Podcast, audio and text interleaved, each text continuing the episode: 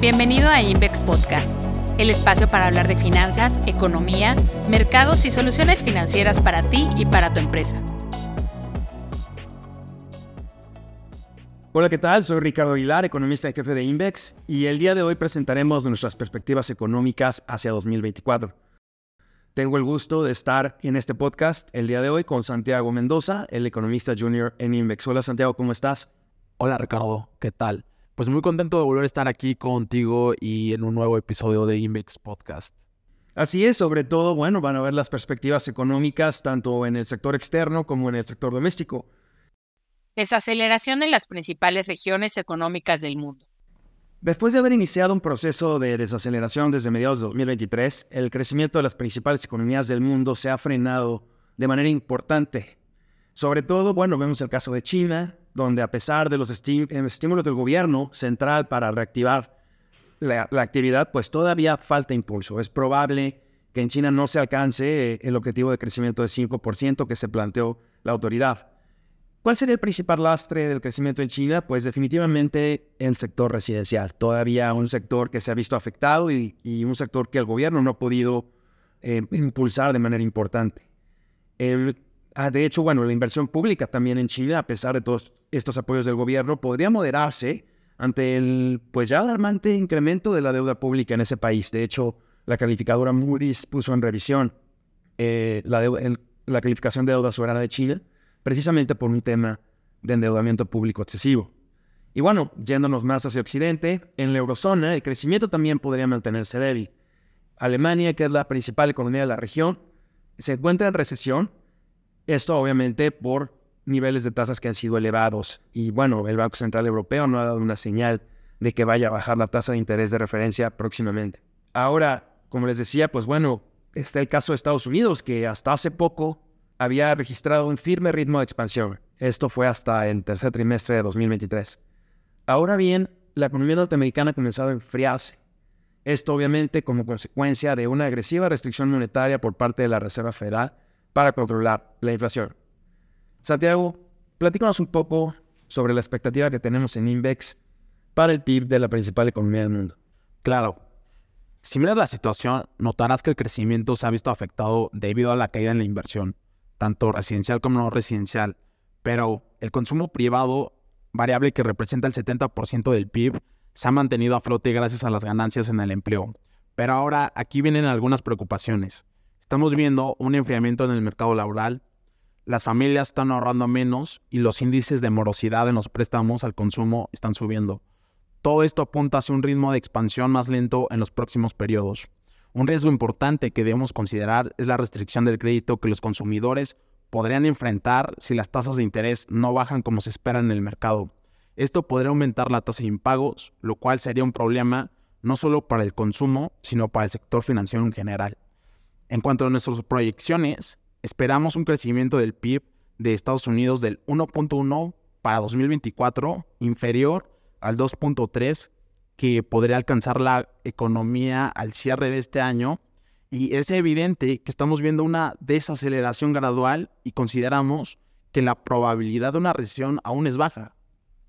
Proceso de desinflación se extenderá en 2024, con algunas salvedades. Y bueno, también en 2024 observaremos un proceso de desinflación que se extenderá a lo largo de todo el año y con algunas salvedades también podría presentarse en algunos países, sobre todo México y Estados Unidos. En China, eh, donde el gobierno reportó una deflación, no hay un problema aquí de un crecimiento de los precios acelerado. Sin embargo, bueno, habrá que ver si con la reactivación económica que podría tener China, no tal vez en 2024, pero más adelante, la inflación vuelve a ser un problema. Por ahora el tema de China no nos preocupa. En la eurozona, después de las distorsiones que generaron la pandemia y el conflicto armado en Ucrania, el rebote en los precios de materias primas eh, presionó a la inflación en su momento, pero este se ha moderado. Este avance se ha moderado y ahorita, pues digamos que la inflación general en la eurozona ha estado retrocediendo, no obstante, la parte subyacente pues enfrenta resistencia a la baja a pesar de un escenario de bajo crecimiento económico y como les decía, pues una probable recesión en Alemania que se extienda también. Por otra parte, el, Banco Central instrumentó aumentos en la tasa de interés de referencia que probablemente no sean algo que vaya a bajar muy rápido. Y por supuesto que, bueno, hablando ya de nuestro principal socio comercial, la inflación en Estados Unidos también se moderó, pero al igual que en otras regiones, solamente en la parte general. La inflación subyacente, aquella cuyo objetivo es 2%, de acuerdo con la Reserva Federal, enfrenta una fuerte resistencia a la baja por la expansión del empleo que mencionaba Santiago. Ahora, en el ciclo de política monetaria restrictiva ha ayudado a que la inflación comience a descender, sin embargo, bueno, mientras esta no converja de manera directa hacia el objetivo, pues los bancos centrales podrían tener algún tema, sobre todo para que la inflación no repunte. La Fed podría recortar la tasa de interés de referencia a partir del próximo año. La frecuencia y magnitud de las bajas, así como el inicio de dicho ciclo, aún es incierto. Y bueno, con lo que respecta a la tasa de interés de referencia de la Reserva Federal, después de que en 2023 vimos que cerró en un intervalo de 5.25-5%, nuestra expectativa para 2024 es que esta descienda hacia un nivel de 4.25-4.50%. Esto es una baja de 100 puntos base. Esperamos que el primer movimiento sea en junio de 2024, el primer recorte en la tasa de la Fed. Y esto, pues bueno, cae, digamos, en el intervalo de expectativas de los analistas que anticipan que el primer recorte del Banco Central norteamericano podría darse en marzo o hasta diciembre del próximo año. Como les digo, nosotros creemos que es en junio, sin embargo, esto estará sujeto a un deceso favorable de la inflación y una moderación en el ritmo de expansión económica. Recordemos que a final de cuentas la Fed subió la tasa no solo para controlar la inflación, pero también para enfriar a la economía. Ahora, si la economía no se enfría, pues la Fed podría mantener la tasa de interés de referencia elevada por un periodo de tiempo prolongado o por lo menos un periodo de tiempo que los analistas no están viendo ahorita y sobre todo los inversionistas en el mercado.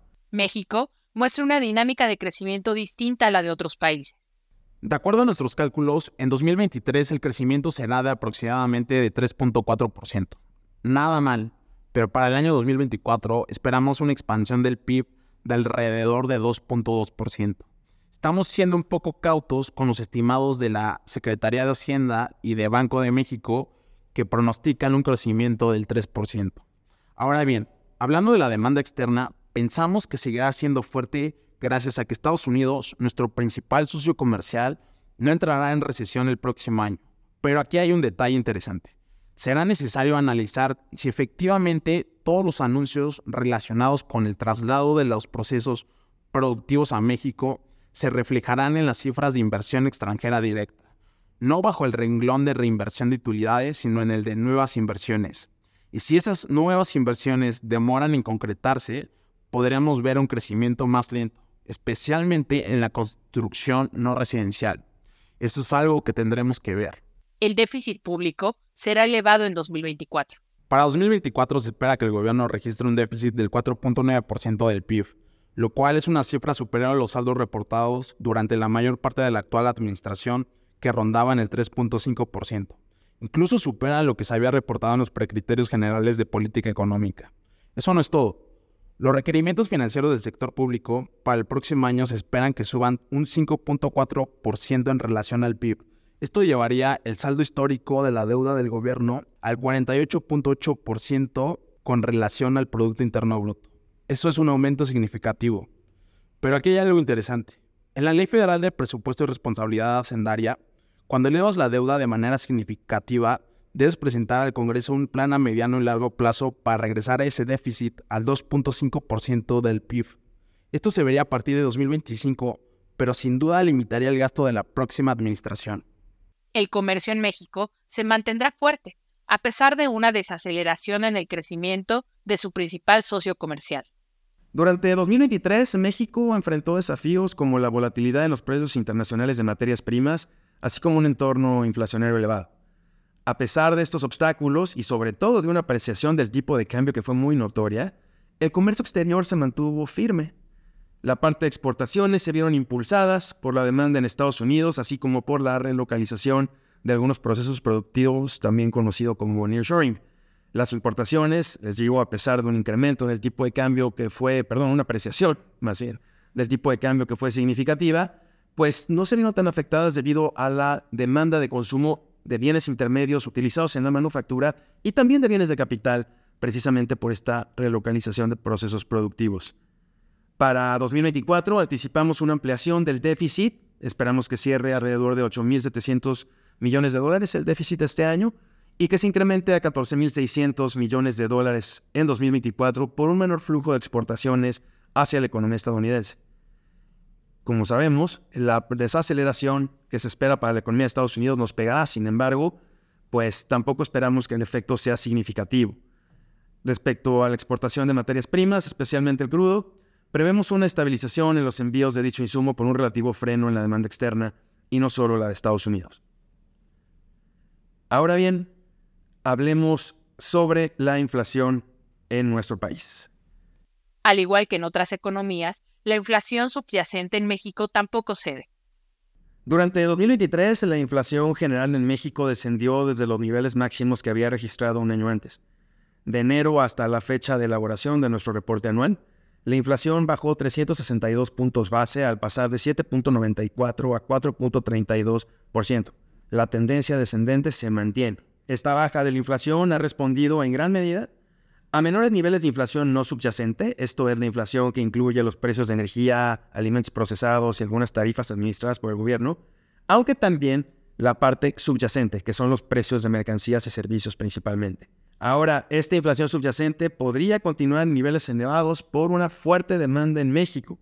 La fortaleza del consumo privado ha generado un importante dinamismo que podría no revertirse del todo en 2024 a pesar de la desaceleración que estamos esperando para el crecimiento del PIB el siguiente año. Nuestras proyecciones para el cierre de la inflación en 2023 son de 4.3% para la parte general y de 5.15% para la parte subyacente. El panorama para el próximo año con respecto a la inflación continúa siendo incierto, sobre todo si la, actividad económica nos vuelve a sorprender al alza. Es algo que no descartamos. Eh, también hay que considerar un mayor déficit público programado para 2024 por parte de la autoridad fiscal y el riesgo de un repunte en la inflación no subyacente. Esta ha estado subiendo durante las últimas quincenas y es probable que continúe al alza. No obstante, bueno, puntualmente, nuestras estimaciones para el cierre de la inflación general y subyacente en 2024 son de 4.4 y 4.2% respectivamente. Al igual que en otros bancos centrales, Banco de México también podrá iniciar un ciclo de baja de tasas en 2024 Después de ubicarse en 11.25 la tasa de interés de referencia al cierre de 2023, anticipamos un descenso en la tasa de interés a partir de marzo de 2024, para cerrar ese año en 9.5%. Si bien el Banco Central podría adelantarse a posibles bajas por parte de la Fed, no anticipamos que la desvinculación sea tan significativa como cuando Banjico inició el ciclo de alza de tasas en junio de 2021 y la Fed lo hizo hasta marzo de 2022. De hecho, después de la posible baja en marzo, Banjico podría tomar un respiro hasta no confirmar un posible recorte por parte de la Fed en los meses posteriores. Y bueno, aparte de las tasas, hay que estar pendientes del comunicado de política monetaria y de cómo evoluciona la inflación. Si resulta que las expectativas de inflación siguen bajando por sorpresas positivas en el índice nacional de precios del consumidor, es posible que veamos recortes en las tasas nominales. No obstante, y al igual que en Estados Unidos, lo que haga Banjico dependerá en gran medida de cómo se comporte la inflación subyacente. Como se mencionó antes, esta podría mantenerse por encima del rango objetivo de inflación del 3% con un intervalo del más menos 1% que tiene el Banco Central. Así que eso es algo que se tendrá que tener en cuenta. El tipo de cambio podría mantenerse fuerte, a pesar de un posible recorte de tasas por parte de Banjico. Durante 2023, el peso mexicano mostró fortaleza frente al dólar estadounidense. Realmente llegó a tocar niveles que prácticamente ninguno de los analistas del mercado veíamos a principios de 2023. El buen comportamiento de la moneda local respondió a un ritmo de actividad económica que ha superado las expectativas, como pueden ver, pero también por un flujo de divisas que continúa siendo importante. En la parte de exportaciones, remesas inmigrantes, ingresos turísticos, inversión de cartera, realmente estamos viendo una entrada de divisas al país que fortalece bastante nuestra moneda. También, bueno, por supuesto, está el amplio diferencial de tasas de interés entre México y Estados Unidos. Y algo muy importante que sí hay que destacar es la expectativa de un importante flujo de inversión extranjera directa derivado de los proyectos de nearshoring que pudieran establecerse en México. Nuestro estimado para el tipo de cambio al cierre de 2023 es de 17.50 pesos por dólar. Para 2024, esperamos que los fundamentales macroeconómicos se mantengan sanos. Y también bueno, hay que recordar que el inicio de un ciclo de baja de tasas por parte de la Fed podría beneficiar al peso. Esto a pesar de que México empiece antes a bajar la tasa. ¿Y por qué? Porque el diferencial más que nada se mantendría estable. Si vemos una depreciación, estimamos que el tipo de cambio se colocará en 18 pesos por dólar al cierre de 2024. Conclusiones. Y bueno, ya para finalizar y recapitular nuestras perspectivas, hablemos de Estados Unidos. El crecimiento en la principal economía del mundo se va a desacelerar el próximo año, aunque probablemente se logrará evitar una recesión económica. El proceso de desinflación en la principal economía del mundo continuará, aunque probablemente por encima del objetivo de 2% de la Fed, principalmente en la parte subyacente. A pesar de la incertidumbre sobre el inicio de un ciclo de baja de tasas por parte de la Reserva Federal, es muy probable que esto ocurra a partir del segundo semestre de 2024. Por otra parte, será importante considerar la información económica oportuna, sobre todo en cuestiones de crecimiento, para anticipar un posible cambio de postura por parte de la autoridad monetaria. Le recordamos, si el crecimiento en Estados Unidos no se enfría, es muy probable que la Fed no baje tasas tan rápido como lo espera el mercado. A diferencia de Estados Unidos, parece que el crecimiento en México experimentará una desaceleración en el futuro pero no será tan profunda como la que se espera en Estados Unidos, debido al sólido comportamiento de la demanda interna que está impulsada por el aumento del empleo y la inversión en el país. Es importante destacar que el crecimiento económico podría sufrir consecuencias negativas si las expectativas de inversión privada relacionadas con el nearshoring no se concretan. Esto podría tener un impacto negativo en el tipo de cambio y llevar a la salida de capitales. Por otro lado, el proceso de desinflación en México continuará en 2024 aunque también por encima del objetivo de inflación de 3% del Banco Central, mientras la parte subyacente enfrentaría resistencia debido a las sólidas condiciones de crecimiento en el país. Por último, es posible que Banco de México inicie un ciclo de reducción de tasas a partir de marzo. Es importante notar que esto no implicará un desvinculamiento completo de la Reserva Federal. Esto sucederá siempre y cuando las expectativas de inflación sigan disminuyendo y permitan espacio suficiente para reducir la tasa de interés de referencia nominal mientras que la tasa de interés real se mantenga en terreno restrictivo. Pues muy bien, Santiago, muchas gracias. Muchas gracias por tu colaboración en este reporte de perspectivas y en este podcast. Eh, le recuerdo mi nombre, soy Ricardo Aguilar, economista en jefe de Invex. Y yo soy Santiago Mendoza, economista junior de Invex. Fue un gusto estar con ustedes y hasta la próxima. Muchas gracias por escucharnos. Síguenos en nuestras redes LinkedIn y X, arroba Invex. Conoce más en nuestro blog tusociofinanciero.com y en nuestro sitio web invex.com.